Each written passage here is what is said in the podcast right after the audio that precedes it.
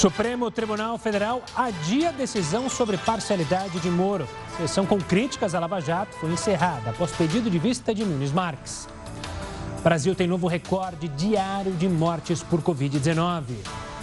Justiça de São Paulo define que professores não podem ser convocados para aulas presenciais. E ainda, a Olimpíada de Tóquio não terá público estrangeiro.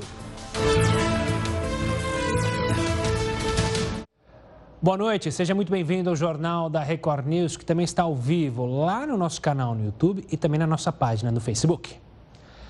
Pesquisadores da Fiocruz fazem um alerta. Quase todas as capitais do país estão em nível crítico na ocupação dos leitos de UTI. A repórter Priscila Tovic tem mais informações direto do Rio de Janeiro. Boa noite, Priscila. Olá, boa noite, boa noite a todos. Essa é a situação em 25 das 27 capitais do país. As taxas de ocupação estão acima dos 80%. Segundo a Fiocruz, em 15 delas, o número de leitos ocupados preocupa ainda mais, porque a lotação está acima dos 90%. A situação só é mais amena em Belo Horizonte e Belém.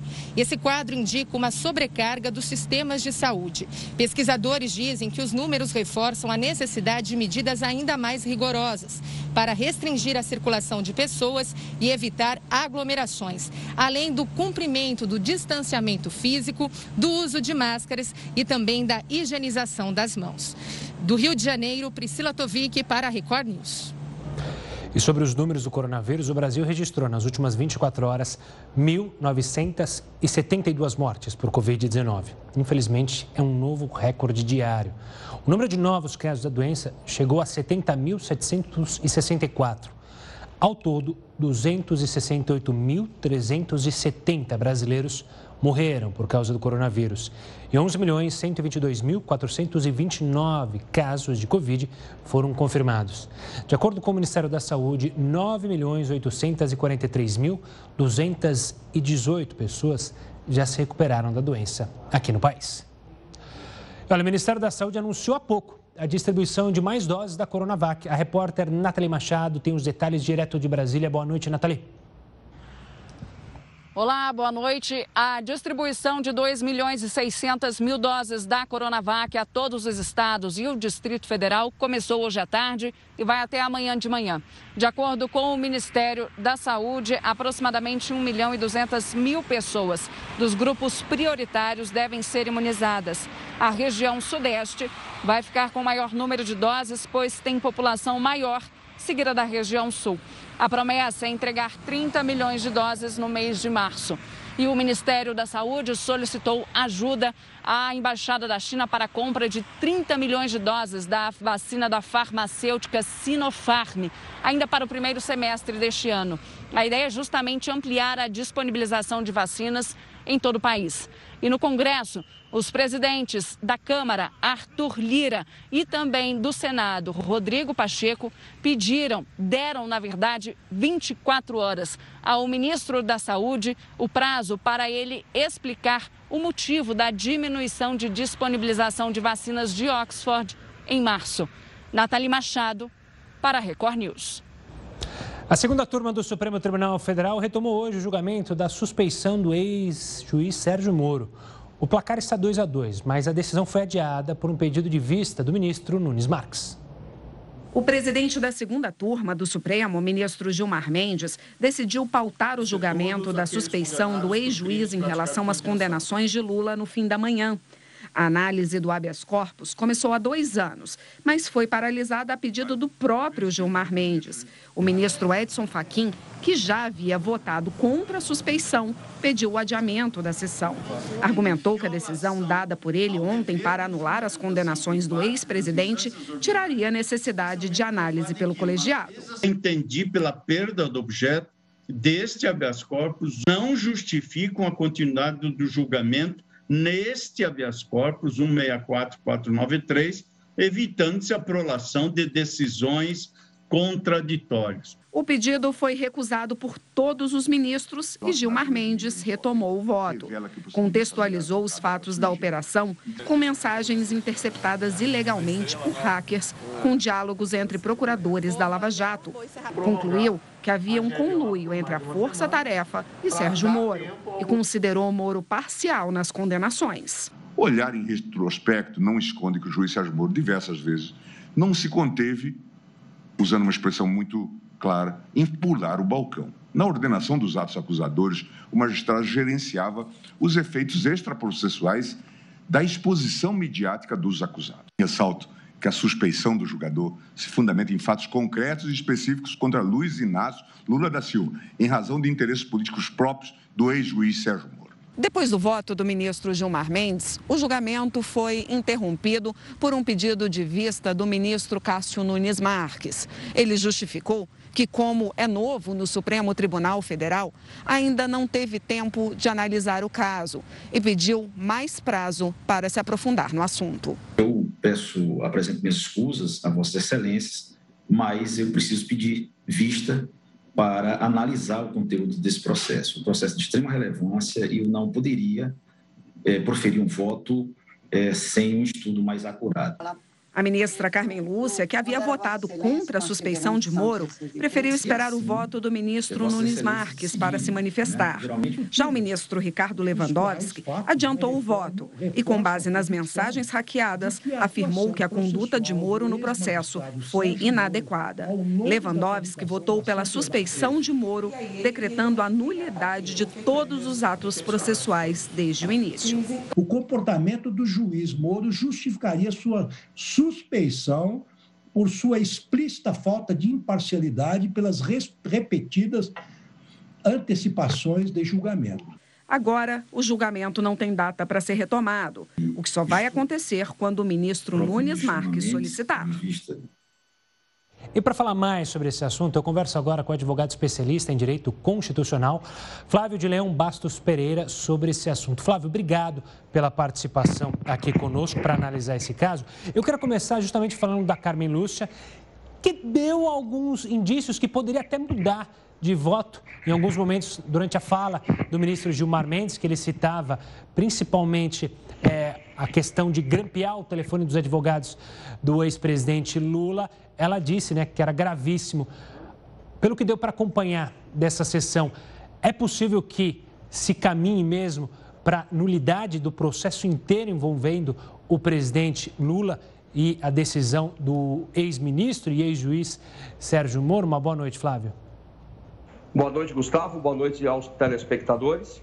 É, sim, é, eu vejo uma razoável, para não dizer uma grande probabilidade de anulação dos atos. E a, a ministra Carmen Lúcia, em sua posição, dá um indicativo disso. Ela, esse, esse habeas corpus começa a ser julgado pela segunda turma em novembro de 2018. Ela já havia votado. Hoje, ela não repetiu o seu voto, ela não reiterou o seu voto e pediu vista. Sinal, em grande indicativo, de que ela vai alterar, eh, deverá alterar a sua posição diante de novas provas que surgiram é, e que demonstram claramente uma, um comprometimento da lisura é, das provas do próprio Estado de Direito. Sem dúvida nenhuma, Gustavo. Flávio, para nós que, não, que somos leigos, eu aqui apresentando o pessoal em casa, essa está sendo uma decisão pela segunda turma. É possível que haja é, algum requerimento para recorrer e a decisão ir para o plenário, ou seja, com todos os ministros, ou não? Essa será uma decisão definitiva? Gustavo, é, há uma prática que nós notamos nos últimos anos nesse sentido de mandar ao pleno alguns casos, mas não há previsão regimental nem legal para isso. Habeas corpus, ele é, é, de competência, o seu julgamento, de, de cada uma das duas turmas. Aliás, isso está lá no artigo 9 do regimento interno do Supremo Tribunal Federal. É, e, e, hoje o ministro Gilmar Mendes, no seu voto, é, deixa isso, de certa maneira, bem fincado, é, ou seja, de que a competência é da segunda turma, é, e não vejo, não há previsão, e se ocorrer, porque hoje a gente também não pode é, é, contar com a possibilidade é, mais é, a legal, regimental, é, é possível que ocorra, mas eu não vejo previsão para isso. Imagino que a segunda turma deverá julgar, teremos o voto do ministro Nunes, né, que pediu hoje a, a, a vista, e de fato é comum que ministros novos na corte precisem de mais tempo para se familiarizar. Teremos o voto provavelmente favorável à suspeição da ministra Carmen Lúcia e acrescento, é, Faquim pediu é, o, o, que julgassem prejudicado esse julgamento porque ele julgou incompetente a terceira a competência da terceira vara de Curitiba, mas ele não aprecia a questão das provas. O que se está julgando neste habeas corpus, o 164, é exatamente também a lisura das provas. Então, creio que deverá haver o julgamento e não vejo, não há é, é, previsão regimental para ir ao pleno. Doutor Flávio, pelo que o senhor mencionou, a lisura das provas, definindo então a suspeição é, do ex-juiz Sérgio Moro, o processo que o ministro Fachin já tinha mandado para Brasília não poderá contar com aquilo que foi produzido pelos procuradores de Curitiba e também o que foi analisado pelo ex-juiz Sérgio Moro, ou seja, volta literalmente para a estaca zero? Volta literalmente para a estaca zero. Se as provas forem consideradas é, ilícitas, é, e aí vamos aguardar o julgamento da segunda turma, elas não poderão ser reaproveitadas. Esta é a diferença para a decisão do ministro Faquim de ontem, é, porque ele julga incompetente a 13ª Vara de Curitiba, mas não toca na questão das provas. E se a prevalecer esta posição, os novos julgadores, que deverão ser da décima e décima segunda vara do Distrito Federal, poderiam aproveitar essas provas. O que me parece é, não será o caso, porque se os, os, o, todo o procedimento, todo feito é considerado suspeito, com os juízes, como disse o ministro Gilmar Mendes, Moro teria pulado o balcão, entre aspas, né? Eu coloco isso aqui. É, isso gera o vício de todas as provas produzidas. Doutor Flávio, com isso, a gente pode imaginar, alguns é, juristas também já comentaram, que a possibilidade de prescrever os crimes que eram analisados lá pela vara de Curitiba, envolvendo o ex-presidente Lula, é muito grande? É, os, é, é, há uma probabilidade, eu, é, neste momento, eu não tenho como comentar cada prazo, mas sim, existe uma grande probabilidade de prescrição. E outra, outra questão, doutor Flávio, é, a gente estava analisando eles, obviamente os ministros estavam analisando os casos envolvendo o ex-presidente Lula. Isso pode refletir em toda a Operação Lava Jato, em outras decisões tomadas pelo então juiz Sérgio Moro? Esta decisão, que a segunda turma deverá concluir em breve, é uma decisão que constitui um precedente que poderá ser usado sim em outros casos. Porque uma vez que há uma, é, é, eu estou falando aqui em tese, claro. uma alegada promiscuidade entre poder judiciário e acusadores, que envolvam também outros casos, que tenham atuado em outros casos, certamente esta decisão poderá ter um resultado é, é, é, em, como chamamos né, popularmente, em efeito dominó.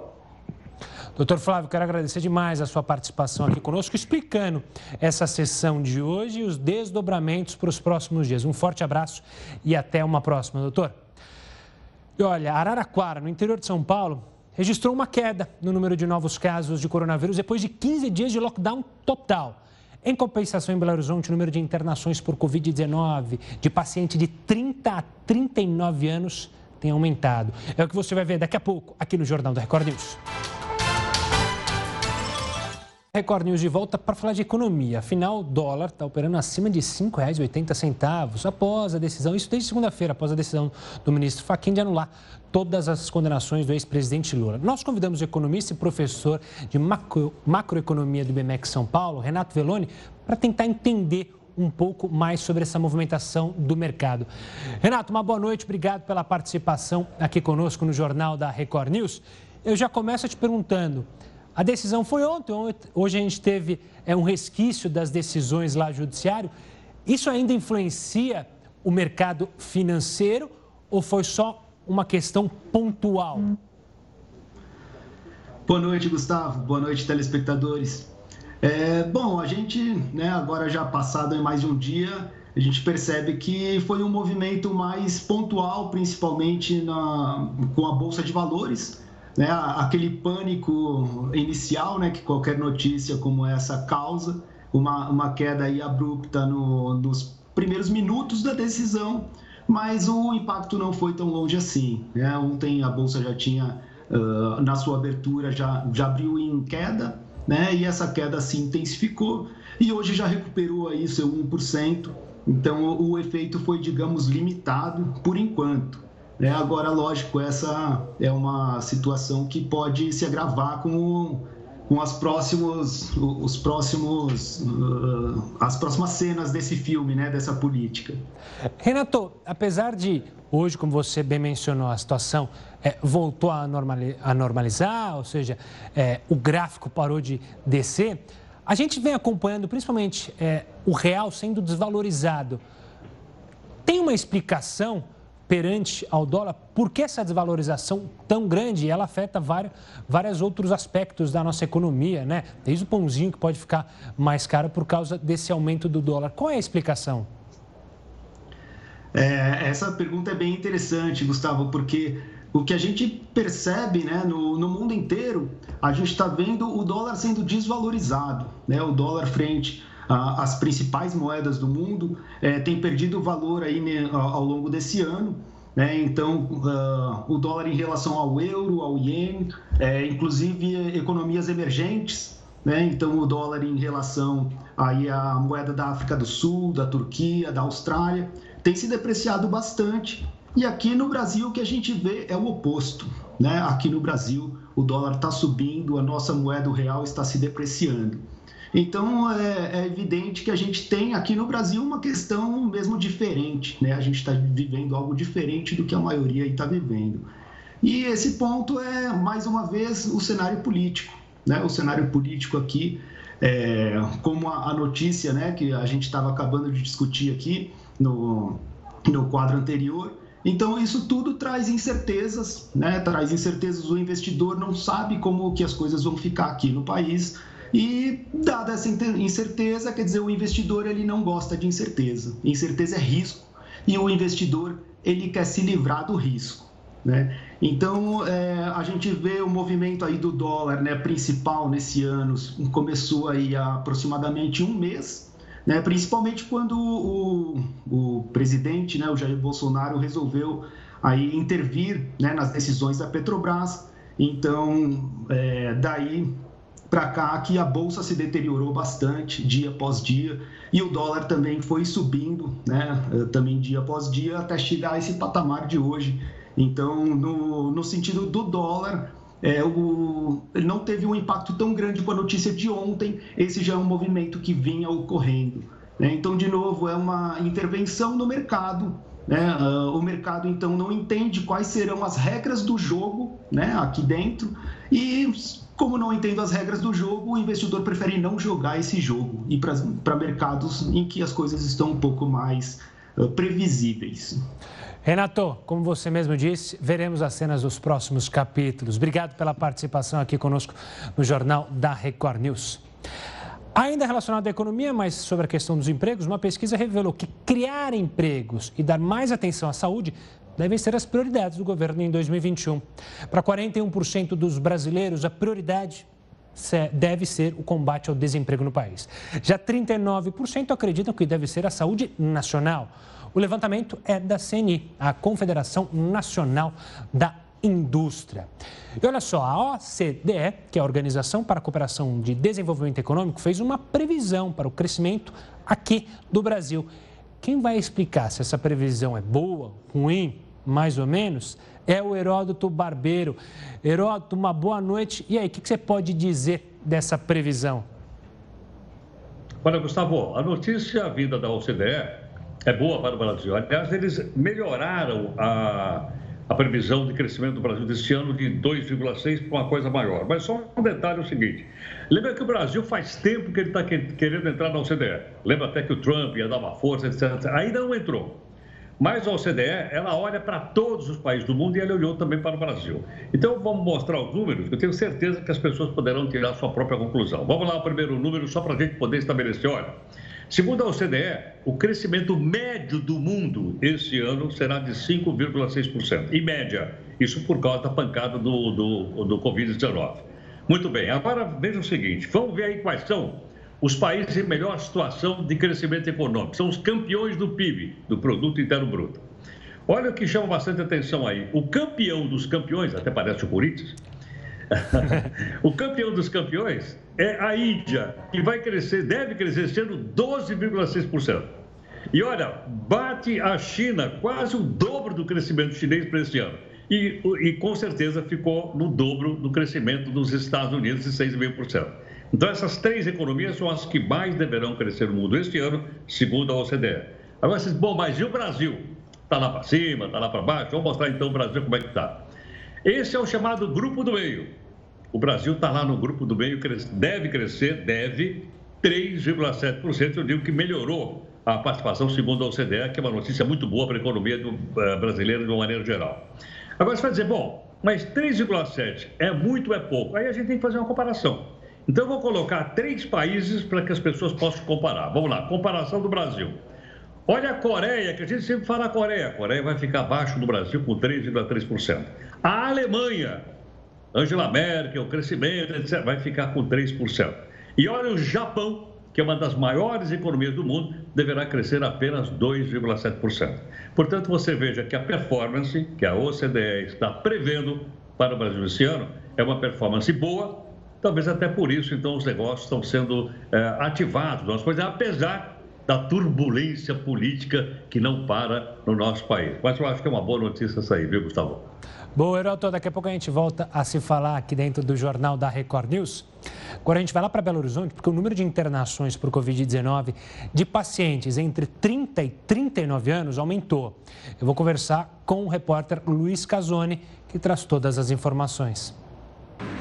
Boa noite, Gustavo. As internações por Covid-19 de adultos cresceram em Belo Horizonte. Segundo a Secretaria de Estado da Saúde de Minas Gerais, o grupo mais afetado é o da faixa etária de 30 a 39 anos. O número de mortes entre pessoas de 20 a 59 anos sem comorbidades também aumentou. A preocupação também é maior em relação às crianças. Duas mortes e quatro internações foram registradas. As hipóteses mais prováveis para esse aumento de casos fora dos grupos de risco são o surgimento de novas variantes e a maior exposição das pessoas ao vírus. De Belo Horizonte, Luiz Casoni para a Record News. Já a cidade de Teresina, no Piauí, chegou a 100% dos leitos de UTI para Covid-19 ocupados. Alguns pacientes começam a esperar por um leito para receber o tratamento. O a repórter Shelda Magalhães traz as informações. Boa noite, Gustavo. Somente no mês de março, o Piauí já registrou 152 mortes pelo novo coronavírus e tem uma média de 20 óbitos por dia registrada nos últimos sete dias. Segundo o último boletim divulgado pela Secretaria de Saúde, o índice de ocupação dos leitos de UTIs é de 82,7%. Na capital Teresina, a situação é ainda mais complicada. Não há nenhum leito de UTI disponível e já se forma uma fila de espera com seis pacientes. Eles aguardam em leitos de estabilização nas UPAs, as unidades de pronto atendimento. A prefeitura tentou abrir novos leitos, mas o número de pacientes que chega é cada vez maior. A rede hospitalar não está conseguindo atender a demanda. Shelda Magalhães, para a Record News. Agora a gente vai até Araraquara, interior aqui de São Paulo, que registrou queda no número de novos casos de coronavírus após 15 dias de um lockdown total. A repórter Ingrid Alves conta os detalhes. Segundo a Secretaria Municipal de Saúde, os resultados do lockdown já começaram a aparecer. Há alguns dias, 50% das amostras que iam para testes voltavam positivadas. Hoje, esse índice caiu para 23%. De acordo com a secretária de Saúde do município, Eliana Unaim, o isolamento social é o responsável pela diminuição da transmissão do vírus na cidade de Araraquara. Lembrando que o lockdown em Araraquara foi iniciado em 21 de fevereiro, um dia após a cidade bater recorde de casos com 248 novos registros.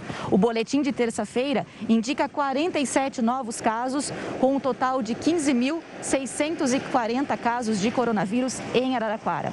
Os reflexos das restrições no número de óbitos, porém, ainda não apareceram. Ele pode demorar ainda cerca de 10 dias, né, por conta do tempo e do ciclo da doença. A ocupação das UTIs em Araraquara, a taxa de ocupação que era de 100%, chegou a 100%, está agora em cerca de 93%, também em virtude da abertura de novos leitos. O Comitê de Contingência do Coronavírus em Araraquara deve se reunir para avaliar esses índices e determinar quais serão as próximas ações e as restrições impostas na cidade. Em Brasília, a Câmara analisa. A PEC deve votar amanhã a proposta que abre o caminho para o auxílio emergencial. Você também vai ver que a Justiça proibiu a convocação de professores para aulas presenciais nas escolas do Estado durante as fases laranja e vermelho. Tudo isso daqui a pouco aqui no Jornal da Record News.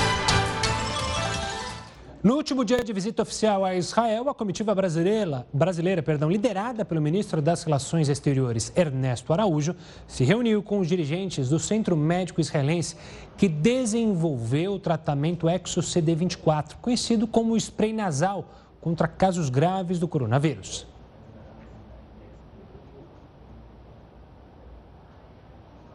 Agora a gente vai, em instantes a gente vai ver acompanhar a reportagem sobre justamente esse spray nasal que foi muito conhecido é, aqui no Brasil até mesmo pelo presidente Jair Bolsonaro, que foi entusiasta desta proposta que foi criada lá em Israel. Ainda está na fase inicial e o presidente, a princípio, é, gostaria de trazer esse tratamento para os testes clínicos aqui no país. A gente vai, claro, daqui a pouco. Ah, vamos agora acompanhar a reportagem.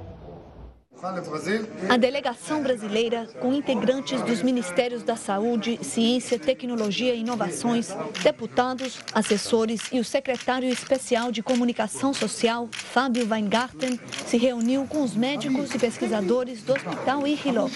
O encontro reforçou a parceria Brasil e Israel no combate ao coronavírus. O doutor Nadir Aber, que está à frente do tratamento com a proteína ExoCD24, conta que as pesquisas começaram há 20 anos, originalmente para tratar câncer de ovário. Com a pandemia, a equipe percebeu que com algumas combinações e adaptações, a substância poderia ser usada também contra casos graves de Covid-19 por meio de inalação. O professor explica que o remédio chega diretamente aos pulmões, evitando insuficiência e o agravamento da infecção. Ele garante que o tratamento pode ser usado em pacientes de todas as idades e que é seguro. Os testes estão agora na última fase e os 30 voluntários que fazem parte do estudo apresentaram melhora no estado clínico. A visita da comitiva brasileira gerou resultados positivos para a cooperação científica entre Brasil e Israel. A avaliação foi feita pelos dois países e consolidou a aproximação entre os governos. Segundo o ministro Ernesto Araújo, reuniões virtuais entre pesquisadores brasileiros e israelenses já foram marcadas para a semana que vem. Para o ministro, a visita colocou o Brasil no topo dos acordos bilaterais com Israel para o enfrentamento da Covid, em especial com o tratamento ExoCD24. Temos que ir onde está a ciência, temos que ir onde estão as perspectivas de eh, eh, chegarmos eh, na frente de outros países, inclusive. Estamos ligados a Israel a partir desse momento para colaborar no desenvolvimento desse medicamento. Isso permitirá Uh, provavelmente termos uh, esse medicamento mais cedo do que teríamos se não estivéssemos trabalhando em conjunto. Os dois países também assinaram acordos importantes para a produção conjunta de vacinas. Para o ex-embaixador de Israel no Brasil, Yossi Shelley, o encontro com o primeiro-ministro israelense Benjamin Netanyahu foi decisivo na questão das vacinas. Ele dá uma pequeno batimento na, na, na, mesa, tem que fazer negócio para agora e para o futuro também ser prontos para a próxima vacina que vai chegar. Estou bem feliz de, eu ouvir que já o Brasil vai receber vacina da Pfizer. Acho que é uma grande coisa também. A entrevista do ministro Ernesto Araújo está disponível na íntegra lá no YouTube da Record News. Mais de 200 municípios só conseguem pagar 10% de suas despesas. O Heródoto vai falar com a gente para explicar onde essas cidades arrumam dinheiro para sobreviver. Existe algum projeto lá no Congresso, Heródoto? Olha, Gustavo, existe realmente um, um, um, um, projeto, mas o projeto é o seguinte: é, é uma demonstração de que a gente precisa conhecer um pouquinho o país que a gente vive. Se a gente não conhece o país, fica difícil a gente poder avaliar. Então, vamos ver o seguinte: é, primeiro passo, nós temos aí, vou mostrar na telinha que fica mais fácil a gente guardar né, essa mudança que pode ser proposta lá no Congresso Nacional. Olha aí, nós temos 5.570 municípios do Brasil, 5.570 cidades do nosso país, o que é, representa uma quantidade razoável. Agora é o seguinte, quando eu tenho 5.570 municípios, vamos mirar a nossa telinha, para a gente ver o seguinte, significa, eu tenho 5.570 prefeitos, vice-prefeitos, secretários, e vereadores, assessores, assessor do assessor, lambibota, puxa-saco, cabo eleitoral de Abaquara. Então, a maior parte desses municípios tem esse grupo grande de, de pessoas que precisam receber, ok ou não? Bom, outra informação que consta dessa, dessa uh, PEC que está lá no Congresso. Tem os assessores tem os carros do prefeito, o carro do vice-prefeito, tem gabinete, tem secretária, tem uma quantidade imensa de coisas que são pagas em 5.570 cidades diferentes do país. Ocorre que, em algumas dessas cidades, né, chamada de corredor da morte, e por que corredor da morte? Porque eles descobriram o seguinte: 217 municípios não conseguem pagar a conta. Então, eles estão no corredor da morte. Ou seja, eles só faturam 10% daquilo que eles gastam. Mas espera um pouquinho. E os outros 90%, de onde vem? Todo mundo sabe, ele vem, logicamente, do nosso bolso. Para se ter uma ideia, a despesa desses 217 municípios é maior do que aquilo que nós gastamos pagando a Bolsa Família. Então não é possível, mas espera um pouquinho. Então, tem saída para essa situação? Tem. E a, e a proposta veio exatamente o exemplo que aconteceu em Portugal. Sabe o que eles fizeram lá? Eles fizeram fusão de cidades. Aliás, é o que está sendo proposto no Congresso. Ou seja, que, essa, que esses pequenos municípios, eles desapareçam e façam parte da cidade vizinha. Vai ser fácil fazer isso? Não vai, porque vai ter uma briga danada, porque a cidade de um lado quer o município, a outra também quer, aí tem briga política, aí tem chefe, tem partido político e tudo mais. Mas é bom a gente saber o seguinte, menos 217 cidades que não conseguem pagar a conta iam fazer com que melhorasse as contas públicas e mais, sobrasse dinheiro para aplicar em educação, saúde e segurança e hoje a gente aplica principalmente nessa coisa, coisa arada toda que eu acabei de mostrar aí. Para mudar isso, só o Congresso Nacional que já está examinando. E para isso seria bom que os nossos as pessoas que nos acompanham aqui dessem uma palavrinha com o seu deputado estadual, deputado federal, senador, para ver se essa coisa pode andar ou não, viu, Gustavo? É, nesse caso, é aquela coisa do menos é mais, mais dinheiro para a população. Mas é curioso, no mínimo, imaginar pessoas de municípios pequenos que é, podem ser que daqui a pouco esses municípios desapareçam. Então, você nasceu numa cidade que não vai existir mais, né, Heródoto? Vai ser algo curioso se, claro, isso andar para frente. E tem um detalhe, viu, Gustavo? Essas cidades têm menos de 5 mil habitantes. São cidades bem Imagine pequenas. Imagine uma né? cidade com menos de 5 mil habitantes, com o prefeito, Câmara Municipal, secretariado, carro do prefeito. Imagine, menos de 5 mil habitantes. Não é? é que houve uma época no passado que abriram as porteiras e os políticos aproveitaram então a onda. Agora é hora da gente colocar ordem na casa. Pois é, são cidades que acabam não gerando receita, né, de tão pequenas que são. Herói, daqui a pouco a gente volta a se falar. O Herói falou justamente de Congresso. Vamos então falar do Congresso. A Câmara dos Deputados deve votar amanhã a proposta que abre espaço para a retomada do auxílio emergencial. Apesar das pressões que vem sofrendo de vários setores, o relator da PEC emergencial na Câmara, deputado Daniel Freitas, decidiu encaminhar para votação o mesmo texto que foi aprovado no Senado. Esse é o momento em que nós devemos olhar para o país e não especificamente para as corporações, uma classe ou outra. Parlamentares ligados à segurança pública tentam incluir a categoria como uma exceção para evitar o congelamento de salários de policiais e bombeiros. Isso ocorre porque, dentro da mesma proposta, a PEC emergencial, são discutidas medidas para evitar um endividamento ainda maior do setor público e a recriação do auxílio emergencial. Neste momento, há um impasse na Câmara, já que muitas categorias de servidores tentam evitar a regra que pode impedir o reajuste dos salários. Por outro lado, Caso o texto seja aprovado com modificações, terá que retornar para o Senado para novas votações e só depois é que começaria o pagamento do auxílio. O presidente da Câmara disse que mantém a previsão de pagamento do auxílio ainda em março. Arthur Lira espera votar a proposta em dois turnos nesta quarta-feira. Discutimos a admissibilidade da PEC hoje, é, como foi por maioria decidido na semana passada. E amanhã a votação nos dois turnos. Penso que está tudo com relação ao mérito do que vai ser votado organizado. O relator deve manter a ideia base do Senado Federal, é? com poucas ou nenhuma alteração. Olha, uma maternidade de Maceió, em Alagoas, registrou 15 casos de Covid-19 em bebês. Eles estão internados em uma UTI neonatal em estado grave. De acordo com a maternidade que cuida dos recém-nascidos, alguns foram infectados no interior do estado de Alagoas ou contraíram o vírus de suas mães. A maternidade informou que continua recebendo pacientes externos normalmente.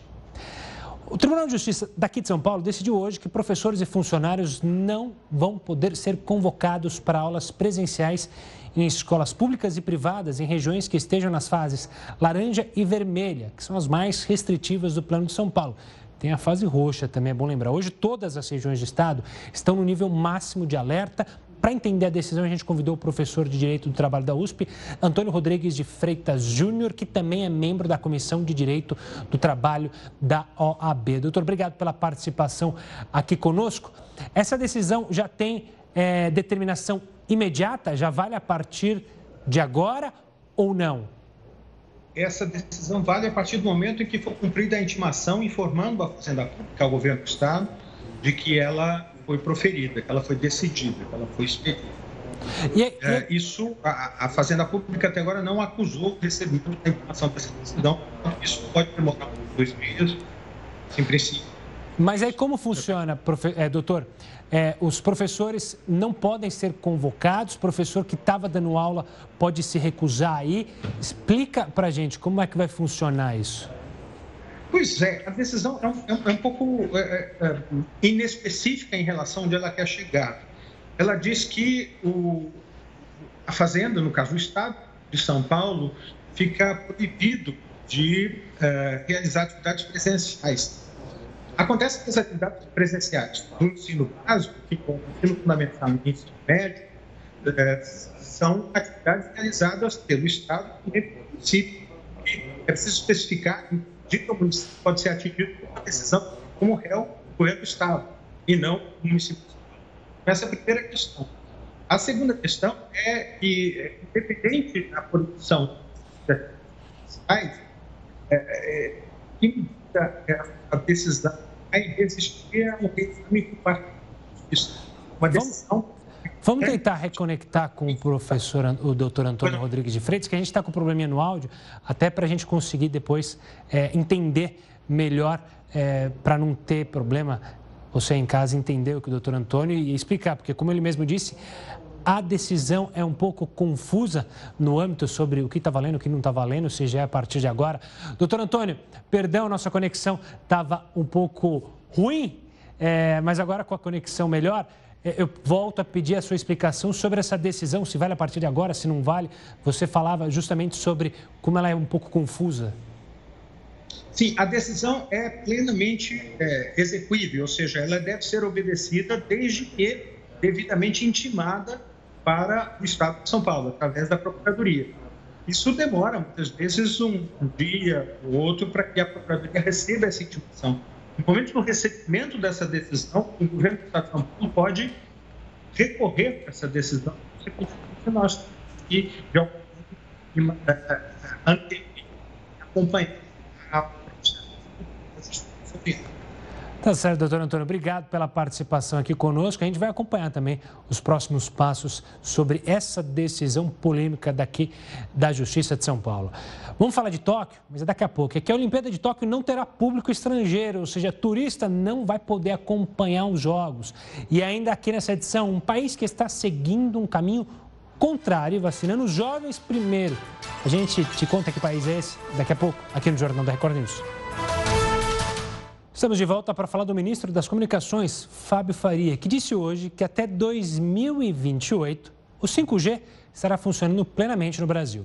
Fábio Faria participou por videoconferência do encontro da Comissão da Câmara dos Deputados, que justamente analisa a adoção do 5G aqui no país.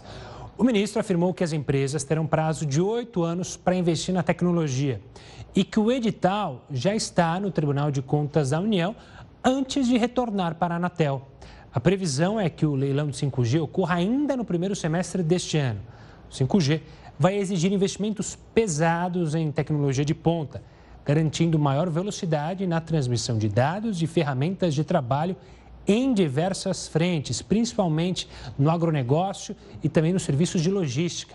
Hoje, 20% da população brasileira não tem sequer acesso à internet. Vamos falar mais uma vez com o Heraldo Barbeiro, porque a gente está acostumado a ver a maioria dos países darem prioridade à vacinação dos mais velhos, dos idosos.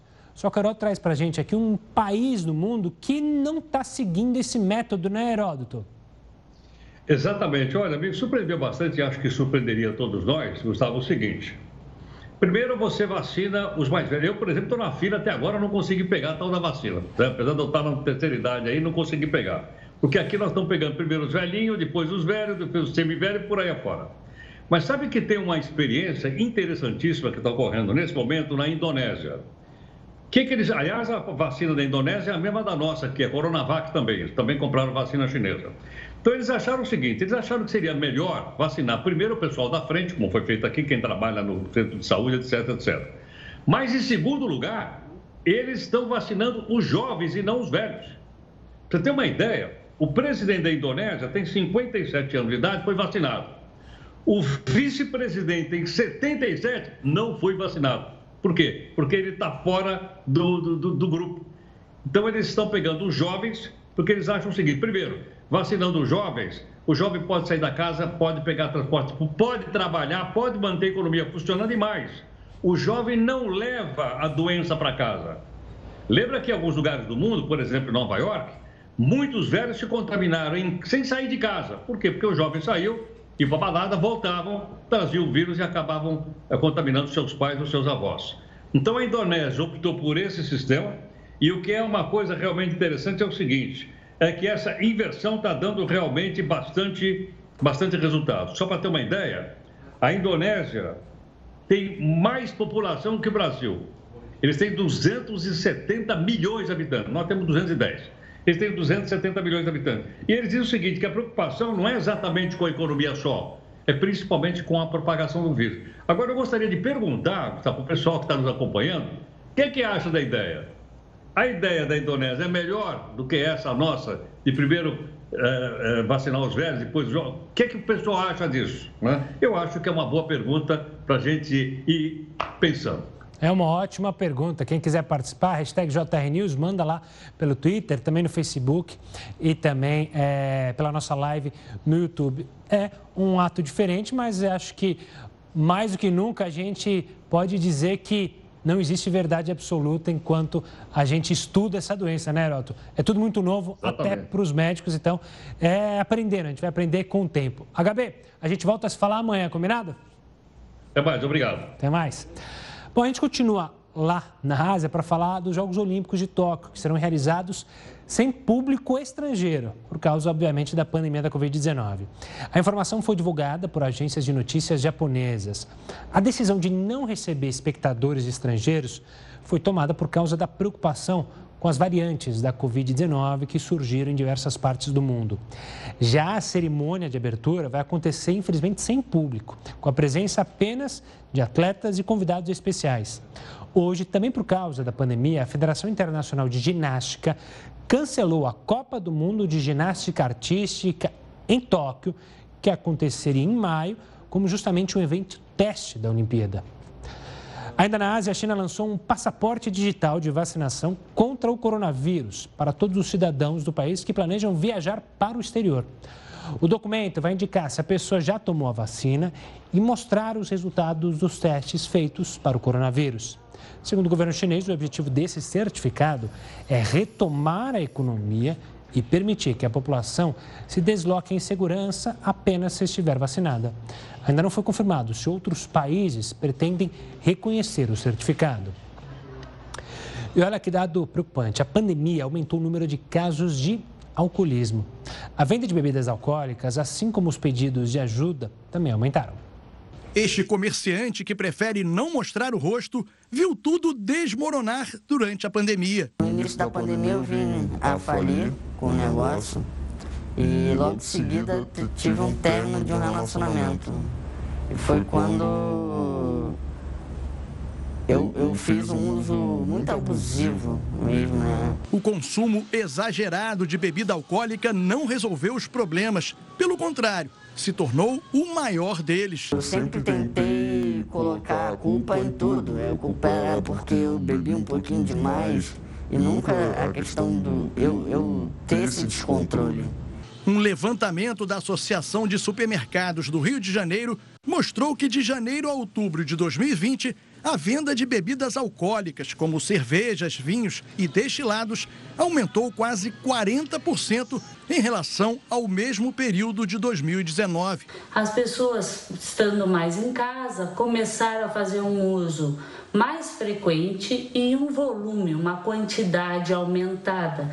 Com isso, essa exposição continuada ao álcool né? Houve então o desenvolvimento da dependência. A procura por ajuda também aumentou. Durante a pandemia, os grupos de alcoólicos anônimos registraram um salto de quase 200% no número de pessoas que buscavam apoio para vencer a dependência. Sem beber há seis meses, o comerciante encontrou nos grupos de ajuda a força para se reerguer. Consegui é, retornar para a sociedade. Hoje eu tenho um emprego Hoje eu tenho um novo relacionamento e hoje eu venho restaurando a minha dignidade. E essa edição do Jornal da Record News fica por aqui, mas claro que você vai seguir muito bem acompanhado, muito bem informado, agora com News das 10 e a Manuela Caiado. Tchau, tchau, Manuela. Bom trabalho.